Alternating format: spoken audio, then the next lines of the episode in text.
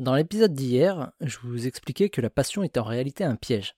Dire qu'il faut trouver un métier qui nous passionne, c'est à la fois faux et dangereux. Parce qu'en réalité, la passion est quelque chose qui prend du temps à naître. La passion doit se construire, s'entretenir. La passion est une compétence.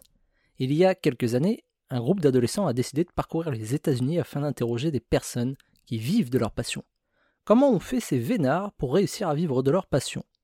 Et les adolescents étaient impatients de les rencontrer pour leur poser la question.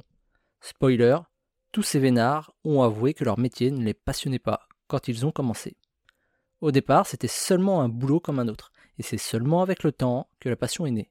Dans son livre So Good They Can't Ignore You, tellement bon qu'ils ne pourront plus vous ignorer, Cal Newport dévoile les trois critères qui font qu'une personne sera passionnée avec le temps par son métier. D'abord, la personne doit être autonome dans son métier. Rien de pire qu'un patron qui te surveille par-dessus ton épaule pour voir ce que tu fais, ou pour te donner des ordres en permanence.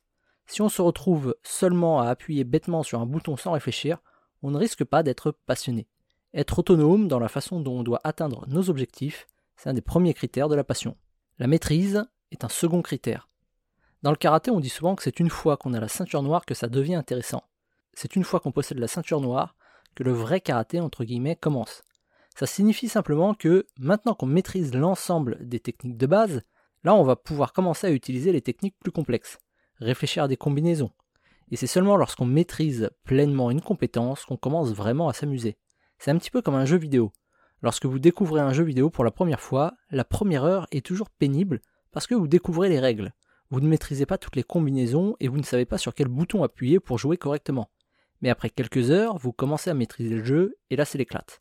C'est la même chose pour votre travail. Enfin, les relations jouent un grand rôle dans la passion que vous aurez pour votre métier. Si vos relations avec vos collègues, vos supérieurs ou vos collègues sont désastreuses ou inexistantes, c'est pas ce qui vous fera kiffer votre travail, même si c'est votre passion.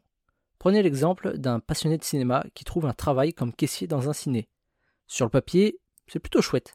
Il peut voir des films gratuitement, il peut même récupérer certaines affiches chez lui. Mais par contre, il déteste par-dessus tout les clients. C'est comme ça, il peut rien. Et sachant que l'interaction avec les clients représente 90% de son travail, ça risque de lui compliquer la vie. Dire qu'il suffit de simplement trouver un job qui nous passionne pour être heureux, c'est un conseil que donnerait un enfant de 5 ans. La passion ne se trouve pas, c'est quelque chose de rare qui doit se construire.